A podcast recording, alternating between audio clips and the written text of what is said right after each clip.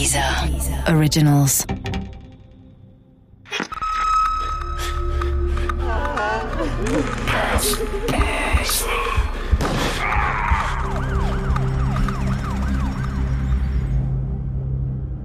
Das Horrorhaus von Richard Fasten. Diese Geschichte beruht auf einer wahren Begebenheit. Unsere Erzählfigur haben wir frei erfunden und die Namen der beteiligten Personen wurden geändert. Die Statements der Experten sind echt. Im April 2016 meldete sich eine Frau telefonisch bei Heidemarie Heller.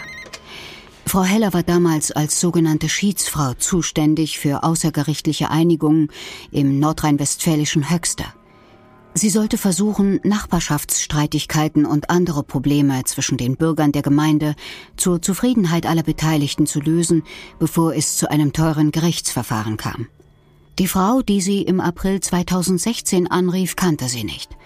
Aber sie klang aufgeregt. Sie wollte einen Termin, dringend. Die Sache wäre von großer Bedeutung. Zumindest für sie und ihren Ex-Mann. Man dürfe keine Zeit verlieren. Die Gegenpartei in Gestalt von Sabine Faber kenne kein Pardon. Man müsse handeln, und zwar schnell. Seit einiger Zeit wohne man mit Sabine Faber gemeinsam unter einem Dach, irgendwie WG-mäßig, aber so ginge das nicht weiter. Heidemarie Heller ließ die unbekannte Anruferin aussprechen, doch dann bedauerte sie, ihr Schiedsamt war ein Ehrenamt, das mit zehn Stunden Aufwand im Monat gesetzlich begrenzt war. Diese zehn Stunden waren im April 2016 bereits überschritten. Sie empfahl einen Kollegen, der sich der Sache annehmen würde. Die unbekannte Anruferin legte auf. Sie wollte an keinen Kollegen vermittelt werden. Sie hatte sich ganz bewusst eine weibliche Mediatorin ausgesucht. Mit Frauen glaubte sie leichter klarzukommen. Wenige Tage später lag ein langes Schreiben im Briefkasten von Heidemarie Heller. Abgesandt hatte es Ariane Wolter aus Höchster Bosseborn, die unbekannte Anruferin. Das Schreiben begann mit den Worten Hiermit stelle ich, Ariane Wolter und mein Ex-Mann Wilhelm Wolter, Antrag auf Schlichtung. Frau Sabine Faber ist uns ständig am Provozieren.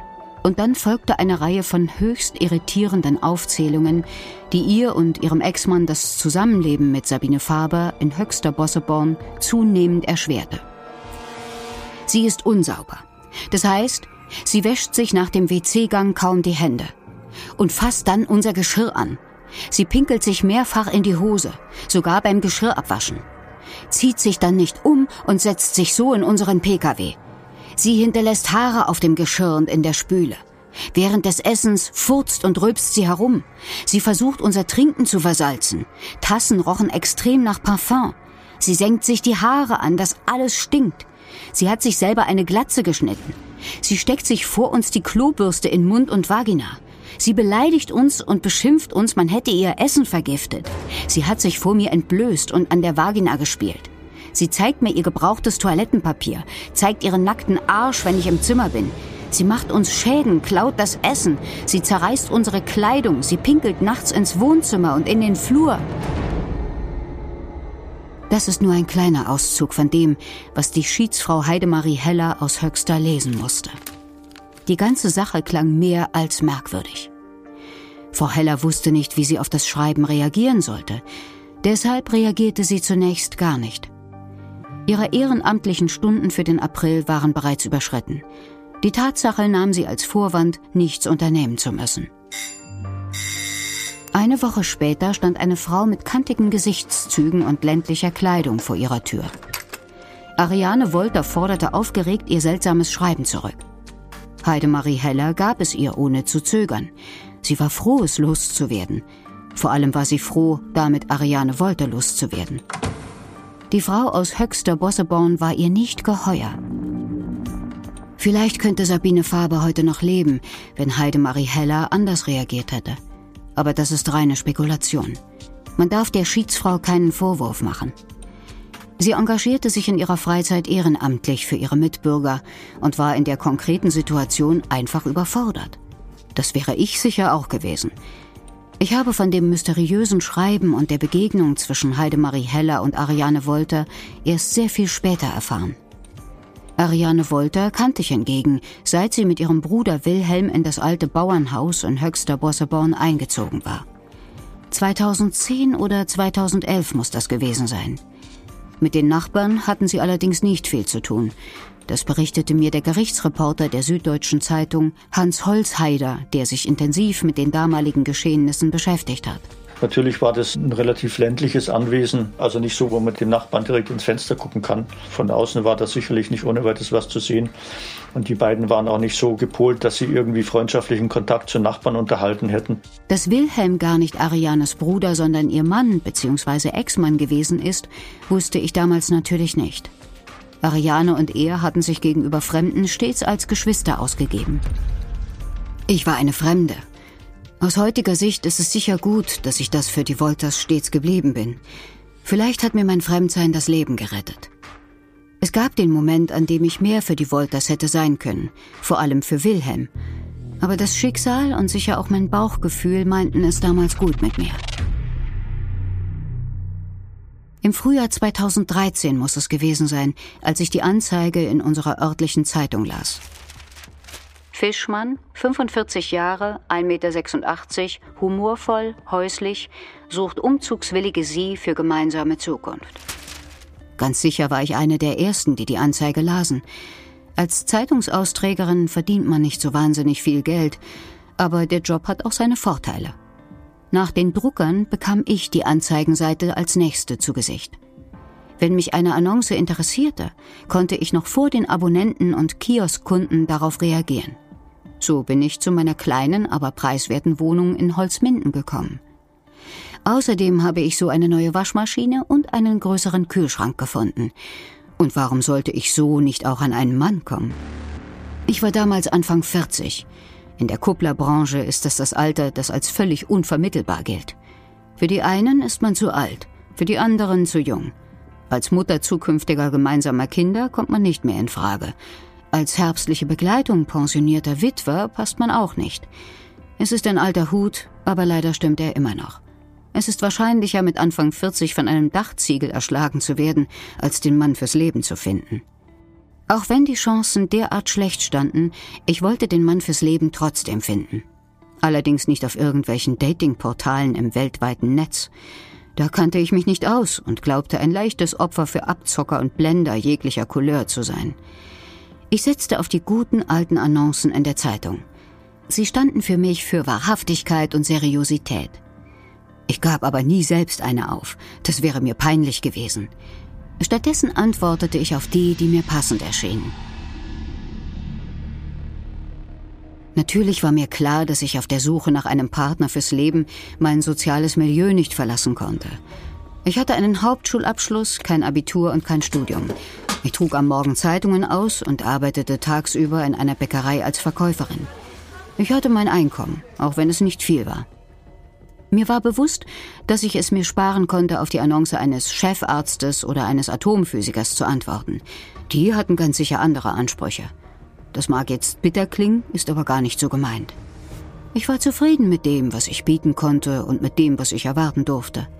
Ein häuslicher, humorvoller Fischermann, der sich eine gemeinsame Zukunft wünschte, war in meinem Kosmos eine ernsthafte Überlegung wert.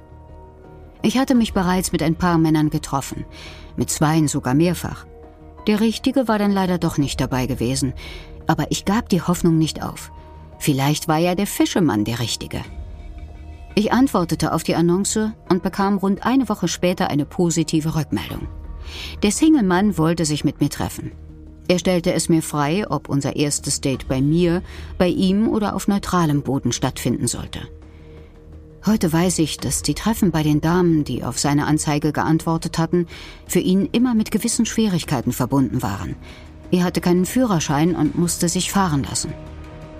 Doch ein erstes Treffen bei mir zu Hause wäre für mich ohnehin nicht in Frage gekommen. Genauso wenig wollte ich den Inserenten gleich in seinen eigenen vier Wänden kennenlernen. Vor allem nicht, nachdem ich die Adresse auf seinem Brief gelesen hatte. Wilhelm Wolter wohnte im ländlichen Höxter Bossebon. Ich kannte die Gegend nur zu genau. Sie gehörte zu meinem Zeitungszustellbereich. Der Name Wolter war mir deshalb durchaus vertraut. Ariane Wolter hatte die Zeitung abonniert, in der ihr vermeintlicher Bruder nach einer Partnerin fürs Leben suchte. Ein paar Mal war ich den Wolters begegnet, wenn ich ihre Zeitung in den Briefkasten steckte. Aber die Begegnungen waren zu kurz gewesen, als dass ich mir bereits eine Meinung über sie hätte bilden können. Ich nahm mir vor, das in den nächsten Tagen nachzuholen und dann zu entscheiden, ob ich mich ein erstes Mal mit Wilhelm Wolter treffen wollte. Vielleicht war das moralisch nicht ganz korrekt, zumal der Fischermann diese Möglichkeit nicht hatte. Andererseits ging es um nichts weniger als den möglichen Partner fürs Leben, und da sollten keine Chancen ungenutzt bleiben. Ich ließ mir in den folgenden Tagen eine Menge Zeit beim Austragen der Zeitungen in Höxter Bosserborn. Je näher ich dem Haus der Wolters kam, umso langsamer wurde ich. Ich versuchte die gesamte Atmosphäre in mir aufzusaugen, Geräusche und Gerüche wahrzunehmen. Über was sprachen die vermeintlichen Geschwister? Was kochten sie? Was taten sie in ihrer freien Zeit? Ich wollte mir einen Überblick über die Lebensgewohnheiten meines potenziellen Dates machen. Aber ich bekam zunächst nicht viel heraus. Die Wolters schienen ein äußerst zurückgezogenes Leben zu führen. Selbst im Sommer blieben die Rollläden oft bis weit in den Tag hinein geschlossen. Manchmal sah ich Ariane Wolter im Hof. Sie hantierte an der Mülltonne oder ging zum rückwärtig gelegenen Schuppen. Wilhelm Wolter, der Fischemann, war hingegen so gut wie nie zu sehen. Dafür konnte man ihn hin und wieder hören. Er brüllte im Haus. Ich weiß nicht was, aber er brüllte. So humorvoll wie in der Anzeige beschrieben war er anscheinend doch nicht. Ich hatte mich inzwischen ohnehin dafür entschieden, kein Treffen mit Wilhelm Wolter zu vereinbaren. Die ganze Situation, wie die vermeintlichen Geschwister miteinander lebten, kam mir merkwürdig vor.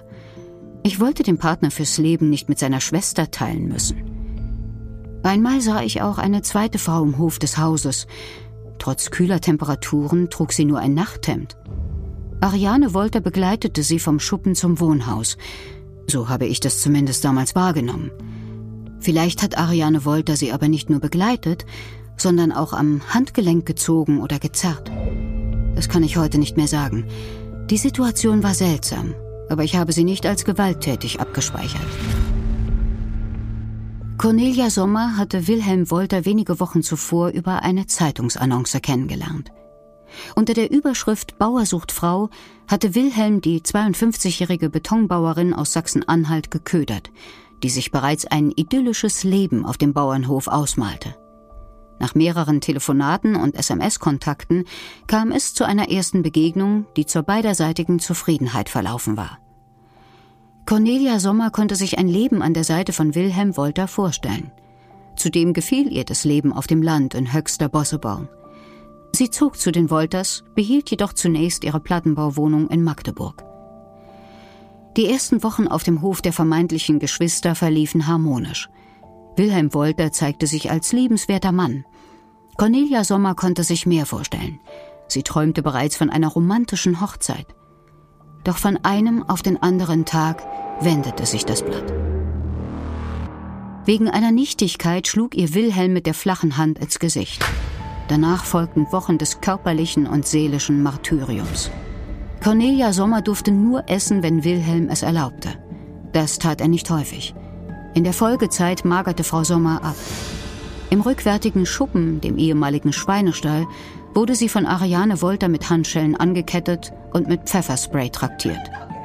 Sobald ihre Augen tränten und sie nichts mehr sehen konnte, wurde sie von Wilhelm grün und blau geschlagen. In der Nacht wurde ihr der Gang zur Toilette verweigert. Tagsüber musste sie sich mit einer Katze das Katzenklo teilen. Zuletzt schlug ihr Wilhelm im Ziegenstall des Hofes mit einer Schaufel ins Gesicht und lachte höhnisch. Warum tat er das alles? Ich habe den Journalisten der Süddeutschen Zeitung Hans Holzheider gefragt. Er hat das ganz offensichtlich als Bestrafung für Fehlverhalten aus seiner Sicht gesehen. Er hatte ja eine sehr genaue Vorstellung, wie Frauen sich ihm gegenüber zu verhalten hätten, nämlich also extrem unterwürfig, ausschließlich für ihn da. Die Ayan hat es mal so formuliert, er wollte keinen anderen Gott neben sich haben. Also die Frauen sollten sich ausschließlich darum kümmern, dass es ihm gut geht, dass seine Vorstellungen vom Leben erfüllt werden. Und wenn sie dagegen verstoßen haben, also gegen diese hunderte von Regeln, die er auch schriftlich auf Zetteln festgehalten hat, dann mussten die Frauen eben bestraft werden. Noch am selben Tag des Schaufelschlages brachten er und Ariane ihre Gefangene zur nächsten Polizeiwache. Dort sollte Cornelia Sommer vor einem Beamten als Zeugen unterschreiben, dass sie sich die Gesichtsverletzungen selbst zugezogen hatte und freiwillig bei den Wolters lebte. Frau Sommer war bereit dazu. Sie hatte viel zu viel Angst vor den Wolters, um die Wahrheit zu sagen. Wilhelm hatte ihr vor dem Gang zur Polizei angedroht, sie totzuschlagen, falls sie etwas verraten sollte. Der Beamte auf der Wache fühlte sich allerdings für Zeugendienste nicht verantwortlich. Die Sache kam ihm komisch vor allerdings nicht komisch genug, um sie sich näher anzusehen. Im Gegenteil, er wollte das seltsame Trio loswerden. Deshalb schickte er sie unverrichteter Dinge wieder weg. Cornelia Sommer unterschrieb den von Ariane Wolter aufgesetzten Text daraufhin auch ohne polizeilichen Zeugen. Wilhelm und Ariane Wolter brachten sie zum Bahnhof. Sie kauften Cornelia Sommer eine Fahrkarte nach Magdeburg und gaben ihr ihren Pass, die EC-Karte und den Wohnungsschlüssel zurück, die sie Frau Sommer für die Dauer des Zusammenlebens sicherheitshalber abgenommen hatten. Zu Hause in ihrem Plattenbau schob Cornelia Sommer einen Schrank vor die Wohnungstür und legte eine Matratze davor.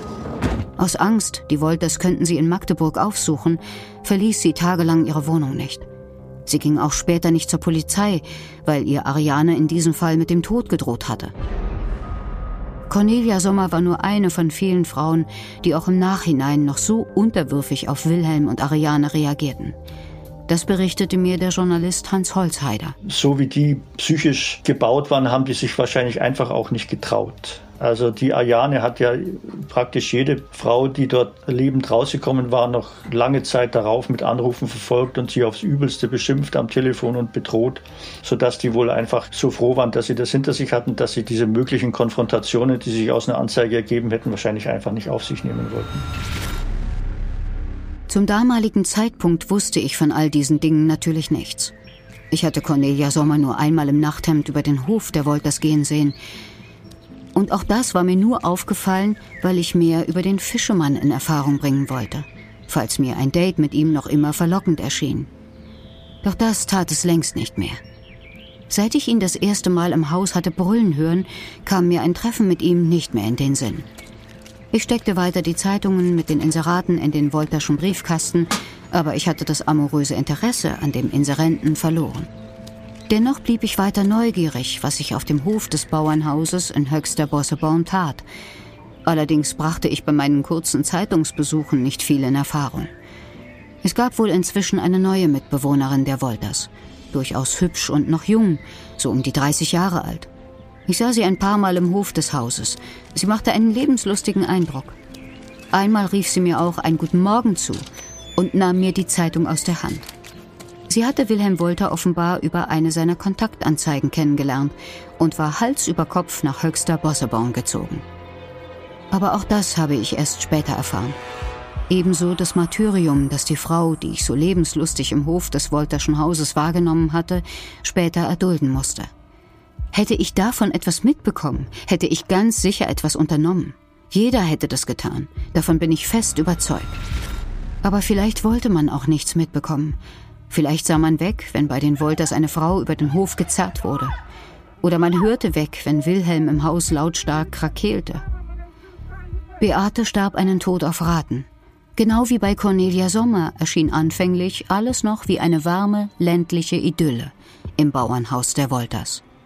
Beate hatte sich Hals über Kopf in Wilhelm Wolter verliebt. Es störte sie auch nicht, dass seine vermeintliche Schwester Ariane ihr immer wieder einbläute, alles so zu tun, wie er es von ihr verlangte. Fehler könnte Wilhelm nämlich nicht ausstehen. Beate sah das Unglück nicht kommen. Sie hatte die rosarote Brille auf, die manchmal blind macht. Und sie war einsam. Die meisten Frauen, die auf den Hof der Wolters kamen, waren einsam und konnten ihr Alleinsein nur schwer ertragen. Das versicherte mir der Journalist Hans Holzheider. Es ist ganz deutlich, dass es Frauen sein mussten, die sehr bedürftig nach Zuwendung waren, also die sehr schwer unter Einsamkeit gelitten haben. und die deswegen froh und glücklich waren, dass einer kam, der ihnen den Eindruck vermittelt hat, sie sei die Traumfrau. Und das war wohl auch der Grund, warum sie dann einfach bereit waren, sehr viel zu erdulden, weil sie das nicht mehr aufgeben wollten. Nur wenige Wochen nach dem ersten Kennenlernen heirateten Wilhelm und Beate. Es war nur möglich, weil sich Ariane und er ein knappes halbes Jahr zuvor, nach 14 Jahren Ehe, aus finanziellen Gründen hatten scheiden lassen. Doch mit der Hochzeit begann Beates Sterben auf Raten. Sie wurde gleichermaßen von Ariane und Wilhelm geschlagen, gedemütigt und erniedrigt. Die beiden steigerten sich zu immer grausameren Bestrafungen, wenn Beate eine Aufgabe aus ihrer Sicht nicht korrekt erledigt hatte. Wilhelm würgte Beate, übergoss sie mit kochendem Wasser und biss ihr die Brustwarzen blutig. In der Nacht wurde sie mit einer langen Kette an eine Heizung gefesselt. Wenn Beate zur Toilette musste, rasselte die Kette. Das missfiel Wilhelm. Aus seiner Sicht hatte Beate sich schuldig gemacht, seinen Schlaf zu stören. Das bestätigte mir Hans Holzheider von der Süddeutschen Zeitung. Und dann musste sie natürlich trotzdem zur Toilette und dann hat sie sich eingenässt und das hat dann gestunken und dann musste man sie aus der Wohnung schaffen. Dann hat man sie im Keller in der Badewanne angekettet und das wurde natürlich, also die Frau wurde immer schwächer und schwächer. Fortan wurde Beate in den Nächten also nackt in der Kellerbadewanne festgebunden.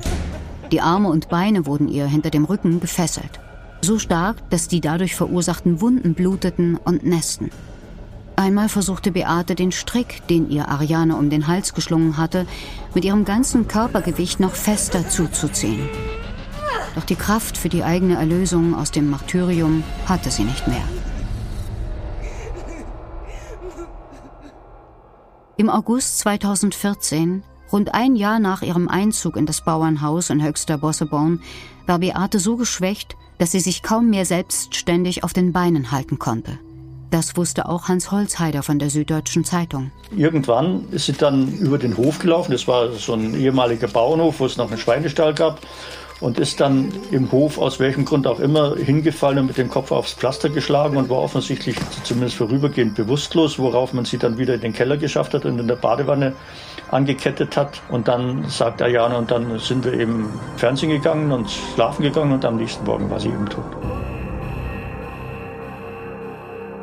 Ariane und Wilhelm hatten nun ein Problem. Sie hatten eine Leiche auf dem Hof und wussten nicht, wohin damit. Wilhelm befahl Ariane, das Problem zu beseitigen. Ariane gehorchte. Mit einem Fuchsschwanz machte sie sich an Beates Leichnam zu schaffen. Jeden Tag sägte sie ein neues Stück der Verstorbenen herunter und verbrannte es in den Kachelöfen. Der Rest wanderte in eine große Tiefkühltruhe. Irgendwann war Beate nur noch Asche. Ihre Zähne und unverbrannten Knochensplitter zerschlug Ariane mit einem Hammer. Die Asche vermischte sie mit Granulat aus dem Baumarkt und verteilte das Gemisch nachts auf der Dorfstraße. Irgendwann spülte der Regen Beate fort. Nichts erinnerte mehr an sie. Hans Holzheider von der Süddeutschen Zeitung kann sich noch gut daran erinnern, wie detailverliebt Ariane die Beseitigung von Beates Leiche später vor Gericht beschrieb. Sie hat also sehr detailliert geschildert, wie sie den Keller ging und die Säge angesetzt hat und dann es zunächst mal nicht über sich gebracht hat und verzweifelt ist, weil sie ihre vermeintliche Pflicht nicht erfüllen konnte, die sie ja Wilhelm gegenüber eingegangen ist und dann eben in sehr mühseliger Arbeit den Körper in kleine Stücke gesägt und in den Ofen geschoben hat. Manchmal schickte Ariane mit Beates Handy eine SMS an deren Mutter, um ihr vorzugaukeln, dass ihre Tochter noch lebte. Doch das tat sie natürlich nicht mehr. Ich kann nicht sagen, wie viele Frauen danach noch die Bekanntschaft von Ariane und Wilhelm Wolter machen mussten. Wilhelm gab immer wieder neue Inserate in der Zeitung auf. Ganz sicher traf er sich auch mit Interessentinnen. Ich habe beim Zeitungsaustragen allerdings keine auf dem Hof gesehen. Das muss aber nichts heißen. Ariane und Wilhelm können ihre nächsten Gefangenen auch im Keller oder im Schweinestall eingesperrt haben. Der Gerichtsreporter der Süddeutschen Zeitung, Hans Holzheider, aber konnte es. Er versicherte mir, dass Wilhelm mit seiner Ex-Frau Ariane noch mehr Frauen zu sich auf den Hof lockte. Er war immer auf der Suche nach der Traumfrau. Wenn ihm die eine nicht genügt hat, wenn sich nach kurzer Zeit herausgestellt hat, dass sie eben aus seiner Sicht doch keine Traumfrau war, dann musste sie abgeschafft werden und dann musste die nächste ran. Also Jan hat es so formuliert, er hat nie Ruhe gegeben mit den Frauen. Sobald die eine weg war, musste die nächste angeschafft werden. Dabei ging es immer nur um ihn und sie hat ihn dann dorthin gefahren zu dem ersten Rendezvous, hat gewartet, bis er wieder rauskam, hat sie wieder nach Hause gefahren. Also sie hat alles gemanagt. Er konnte ja auch nicht Auto fahren, er hatte keinen Führerschein. Er war überhaupt, also was die lebenspraktischen Dinge betrifft, sehr unbeholfen. Das musste sie alles machen. Sie ist ja durchaus intelligent, sogar überdurchschnittlich intelligent. Das musste alles sie erledigen. Ich weiß, dass Sabine Faber, die angeblich verrückte Mitbewohnerin, um die sich die Schiedsfrau Heidemarie Heller hätte kümmern sollen, irgendwann im Jahr 2015 bei den Wolters in Höxter Bosseborn gelandet ist. Auch Frau Faber hatte Wilhelm über eine Annonce in der Zeitung kennengelernt. Natürlich, wie auch sonst. Nach den ersten zwei harmonischen Wochen musste Sabine Faber das gleiche Martyrium durchlaufen wie ihre Vorgängerin. Vielleicht traf es sie sogar noch härter. Ariane und Wilhelm waren kreativ genug, ihre Grausamkeiten noch zu steigern. Wilhelm riss seinem neuen Opfer die Haare aus und rasierte ihr die Augenbrauen ab. Er stieß sie die Kellertreppe hinunter, fügte ihr mit einem Bunsenbrenner schwere Verbrennungen zu und rammte ihr einen langen Stab in den Rachen. Ariane schlug ihr die Zähne aus und malträtierte ihre Oberschenkel mit einer Gabel. Doch am 21. April 2016 ging auch das Martyrium von Sabine Faber ihrem Ende zu. Wilhelm und Ariane Wolter realisierten, dass ihre Gefangene nicht mehr lange leben würde. Sie war in einem ähnlich schwachen Zustand wie zuletzt Beate. Doch eine weitere Leiche wollten die Wolters nicht auf dem Hof haben. Die Entsorgung von Beates Leichnam war schließlich anstrengend genug gewesen. Die Wolters beschlossen deshalb, Sabine Faber zurück in ihre Wohnung nach Bad Gandersheim zu bringen, wo sie fernab ihres höchster Bauernhauses in aller Ruhe sterben sollte. Doch auf dem Weg nach Bad Gandersheim streikte das Auto. Der Gerichtsreporter der Süddeutschen Zeitung, Hans Holzheider, berichtete mir, wie es dazu kam, dass die Wolters einen Notarzt riefen. Dann passierte das mit dieser Autopanne, damit haben sie nicht gerechnet. Ich nehme an, sie waren einfach überrascht von der Situation. Da waren sie nicht drauf eingestellt und waren relativ hilflos, was sie nun machen sollten. Also das war an einer relativ einsamen Landstraße. Sie haben dann an einem Haus geklingelt und die Frau, die dort aufgemacht hat, gebeten, ein Taxi zu rufen. Und Ariane hatte sich dann plötzlich anders überlegt und hat gesagt, nein, rufen Sie einen Rettungswagen. Und dann hat die den Rettungswagen gerufen. Die verständigte Notärztin stellte noch vor Ort bei Sabine Faber viele unbehandelte, zum Teil irreparable Verletzungen fest. Schnitte, Blutergüsse, Fesselspuren. Der Kopf der Verletzten war kahlgeschoren. Die Zehennägel hatten sich bereits gelöst. Zudem erkannte die Notärztin am Steißbein Folgen von sogenannter Liegefäulnis. Sabine Faber musste wochenlang liegend in der gleichen Stellung verbracht haben. Auf dem Weg ins Krankenhaus wurde sie mehrfach reanimiert. Doch die Bemühungen der Notärzte waren umsonst. Das letzte Opfer von Ariane und Wilhelm Wolter starb zwei Stunden nach seinem Eintreffen im Krankenhaus von Nordheim. Wären die Wolters in dieser Nacht nicht aufgeflogen, dann hätten sie weitergemacht. Da ist sich Hans Holzheider sehr sicher. Das wäre immer so weitergegangen. Der Wilhelm hätte nicht locker gelassen. Der hätte immer weiter nach seiner Traumfrau gesucht. Und der Jane hätte ihm immer weiter seine Traumfrauen besorgt. Also das ist natürlich spekulativ, aber anders kann man das kaum verstehen. Mit dem Tod von Sabine Faber kam das ganze Ausmaß der monströsen Taten im Bauernhaus der Wolters ans Licht. Erst jetzt erfuhr Beates Mutter vom Tod ihrer Tochter und den grausamen Begleiterscheinungen. In den Zeitungen, die ich weiter austrug, wurde das Bauernhaus der Wolters das Horrorhaus Höxter genannt und die unfassbaren Taten von Wilhelm und Ariane die Foltermorde von Bosseborn. Ich konnte das alles zunächst kaum glauben. Ich hatte auf das Inserat des Fischemannes geantwortet und habe nur durch viel Glück das Schicksal von Beate Wolter und Sabine Faber nicht teilen müssen. Im Prozess wurden all die Dinge aufgedeckt, die ich durch meine winzigen Einblicke ins Privatleben der Wolters während des Zeitungsaustragens nie hätte in Erfahrung bringen können. Ariane und Wilhelm waren keine Geschwister, wie sie es ihrer Umwelt gegenüber angaben. Ariane hatte ihn 1999 durch eine seiner Zeitungsanzeigen kennengelernt.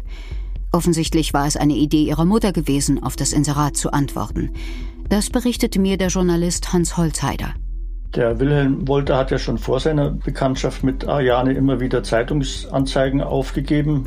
Auf eine von diesen Anzeigen hat sich auch Ariane gemeldet. Sie hat berichtet, dass sie mit Jungs oder später mit Männern nie was im Sinn gehabt hätte, aber ihre Mutter habe sie öfter mal wieder dazu bewogen, auf solche Anzeigen zu antworten und so habe sie den Wilhelm kennengelernt. Bereits acht Wochen nach dem ersten Treffen heirateten die beiden. Warum Ariane das tat, frage ich mich heute noch. Denn Wilhelm hatte sie bereits in den ersten acht Wochen gedemütigt, beleidigt und geschlagen. Es war nicht das erste Mal, dass er eine Frau derart behandelte. Vier Jahre zuvor hatte er gemeinsam mit einer ehemaligen Lebensgefährtin seine erste Frau Monika zu Hause gefangen gehalten, mit Boxhandschuhen verprügelt und mit einem Föhn gefoltert. Im September 1994 konnten Verwandte Monika befreien.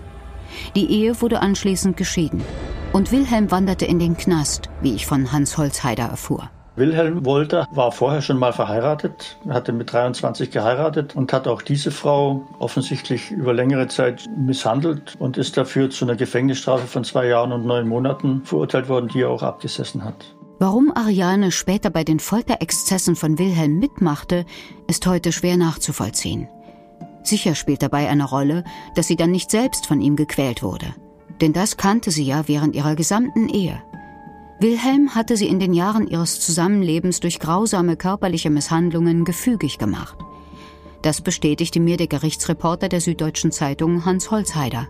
Sie hat gesagt, er hat sie geschlagen, er hat sie verbrüht, er hat sie gewürgt, er hat ihr Haare ausgerissen, er hat sie allen möglichen bizarren Strafritualen unterzogen, also ihren Kopf in Decken gewickelt und sich draufgesetzt, ihr die Brüste gebissen.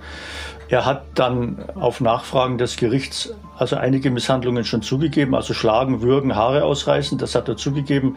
Diese anderen Sachen, sagt er, die habe sie sich ausgedacht, das sei nicht so gewesen. Mit einer Ausnahme, sie hat ja erzählt, dass er ihr auch als Strafe für irgendein Fehlverhalten den einen Arm mit fast kochendem Wasser schwer verbrüht hätte, worunter sie dann jahrelang gelitten habe. Also das war offensichtlich schon sehr heftig und sehr schwerwiegend. Er hat das dann als Unfall dargestellt. Er habe ihr kaltes Wasser über den Arm laufen lassen wollen und habe die Wasserhähne verwechselt. Sobald eine andere Frau im Horrorhaus von Höxter zur Verfügung stand, blieb Ariane von Wilhelms Folterattacken verschont. Während des Prozesses wurden Wilhelm und Ariane von einer forensischen Gutachterin untersucht. Sie kam zu dem Schluss, dass Ariane hochintelligent ist, zugleich aber extrem herrschsüchtig und machtbewusst. Zudem kann sie durch bestimmte autistische Züge keine Empathie mit ihren Opfern oder Mitmenschen empfinden. Wilhelm hingegen ist im juristischen Sinne bei einem IQ von 59 intelligenzgemindert und demzufolge nur eingeschränkt schuldfähig. Seine Weltsicht ist vergleichbar mit der eines Grundschulkindes. Begriffe wie Schuld oder Verantwortung sind ihm nicht beizubringen. Ein Bewusstsein für ihre Verantwortung bei den Taten hatte Ariane allerdings auch nicht, wie mir Hans Holzheider bestätigte. Irgendwie von Einsicht oder Reue war bei ihr nichts zu spüren. Im Gegenteil, es hatte für sie wahrscheinlich auch die Komponente, dass sie sich selbst gegenüber sehr hart und unnachsichtig ist. Also sie hat immer, wenn es um die Misshandlungen der anderen ging, hat sie gesagt, ja, was soll das denn? Ich habe viel mehr ausgehalten. Ich habe es auch überlebt. Wenn die Beate mit dem Kopf aufs Pflaster geknallt ist, hat sie gesagt, ich bin so oft auf den Kopf geschlagen worden. Ich habe es auch ausgehalten. Wenn sie der heißes Wasser übers Knie geschüttet hat, hat sie gesagt, mit meiner Schulter, das war zehnmal schlimmer. Also die soll sich nicht so anstellen, die Zicke. Ne? So in dem Stil. Darüber hat sie in großer Ausführlichkeit, ohne jede Scheu erzählt. Ich habe noch nie eine Angeklagte erlebt, die in dieser Art und Weise also ihre Taten berichtet hätte. Anfang Oktober 2018 verurteilte das Landgericht Paderborn Ariane zu 13 Jahren und Wilhelm zu 11 Jahren Haft wegen zweifachen Mordes und Mordes durch Unterlassen. Für den häuslichen und humorvollen Fischemann Wilhelm wurde neben der Haft die Unterbringung in einer psychiatrischen Klinik im Maßregelvollzug angeordnet. Ich habe den Prozess über die Medien aufmerksam verfolgt. Mit meinem neuen Lebensgefährten übrigens, Wolfgang. Wir haben uns nicht über eine Zeitungsanzeige kennengelernt. Da bin ich seit der Geschichte mit Wilhelm Wolter vorsichtig geworden. Nein, ganz zufällig. An seiner Haustür, ich will gerade seine Zeitung in den Briefkasten stecken, da stürmt er verschlafen heraus und wir knallen mit den Köpfen gegeneinander. Mit zwei Beulen fing alles an. Aber danach wurde es besser. Das kann ich versichern. Das Woltersche Horrorhaus in Höxter sollte übrigens nach dem Prozess abgerissen werden, wegen der schlimmen Dinge, die dort geschehen sind. Dann hat es aber ein Schotte gekauft und im großen Stil dort illegal Cannabis angebaut. Aber das ist eine andere Geschichte. Das Böse ist eine Zusammenarbeit von dieser und der Apparat Multimedia. Redaktion Nina Löschner und Linda Achtermann. Produktion Benjamin Ritter, Andreas Steile und Dennis Steinwachs. Gesprochen von Kathleen Gavlich.